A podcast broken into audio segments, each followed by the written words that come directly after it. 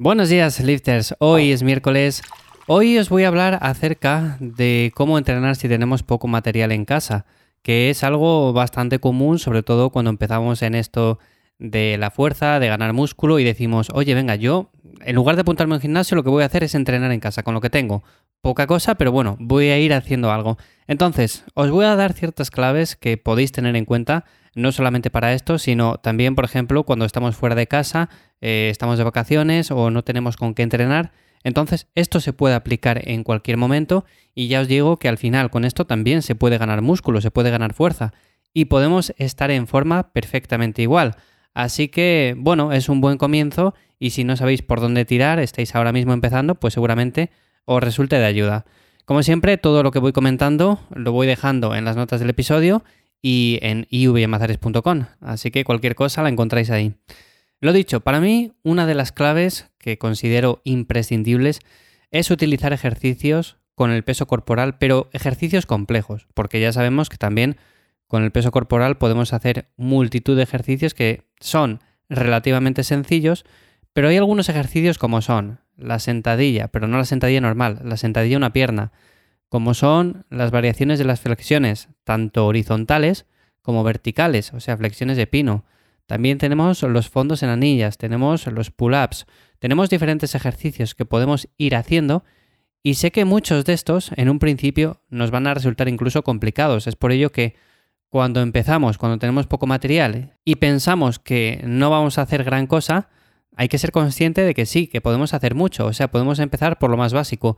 Mira, oye, podemos empezar por una sentadilla, seguramente con esto al principio nos resulte fácil, y poco a poco podemos ir variando a la sentadilla a una pierna, la cual nos podemos ir ayudando del marco de una puerta para no perder la estabilidad. También podemos hacer las flexiones de pino, que podemos simplemente empezar haciendo el pino, que ya sería todo un logro para muchas personas, y a partir de ahí lograr la primera flexión, la segunda, la tercera.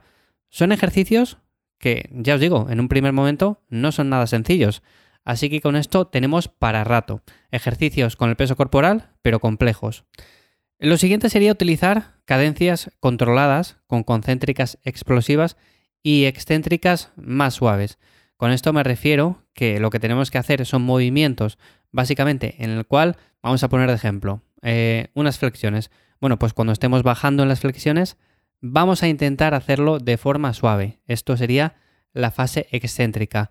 O sea, vamos haciendo el movimiento poco a poco, sintiendo bien todo el estiramiento y cuando pasemos a la fase concéntrica, la fase de subida, lo hacemos de forma explosiva, sintiendo bien el trabajo en el músculo que estamos intentando trabajar, en el músculo objetivo.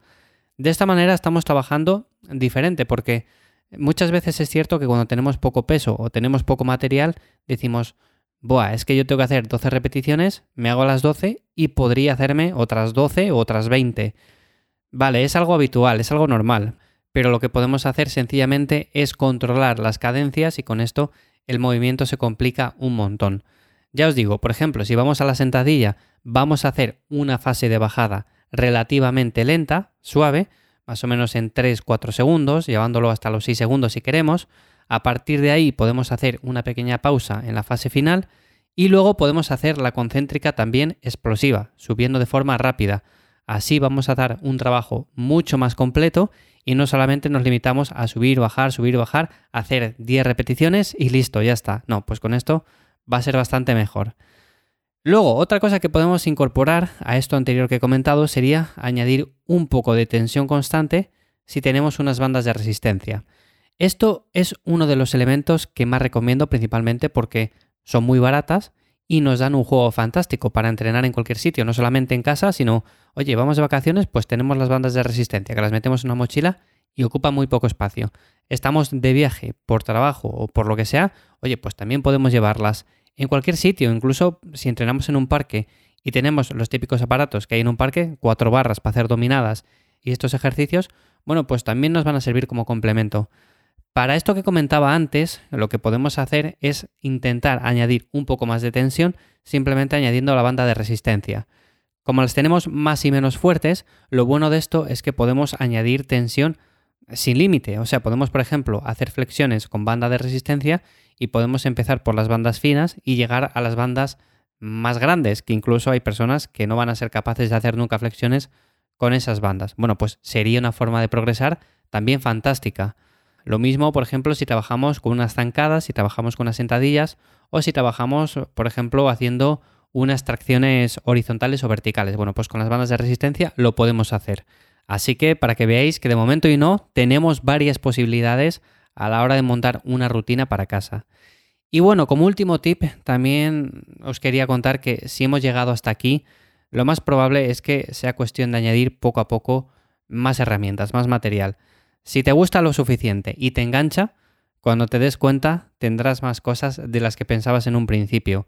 Yo cuando empecé a entrenar, que empecé, eh, tenía igual 16, 17 años, bueno, si se puede llamar entrenar, porque básicamente lo que hice es ir a un supermercado en el cual vendían también mancuernas, era un Carrefour o así, y vendían mancuernas de estas hexagonales. Bueno, pues me compré dos y con eso tiré, vamos, una temporada bastante larga. No tenía ni idea, sinceramente, porque lo que hacía yo creo que a día de hoy eran todo chorradas. Pero bueno, empecé ahí y como digo, al final le coges el gusto y cuando te das cuenta tienes más cosas de las que piensas. Así que nada, espero que estos tips os resulten de ayuda si estáis empezando, si estáis comenzando a entrenar con vuestro peso corporal, en casa, donde sea, con poco material es una opción fantástica que siempre recomiendo. Si luego queréis dar el paso a un gimnasio, pues también está bien, pero podéis ir haciéndoos poco a poco con más material y esta opción engancha un montón.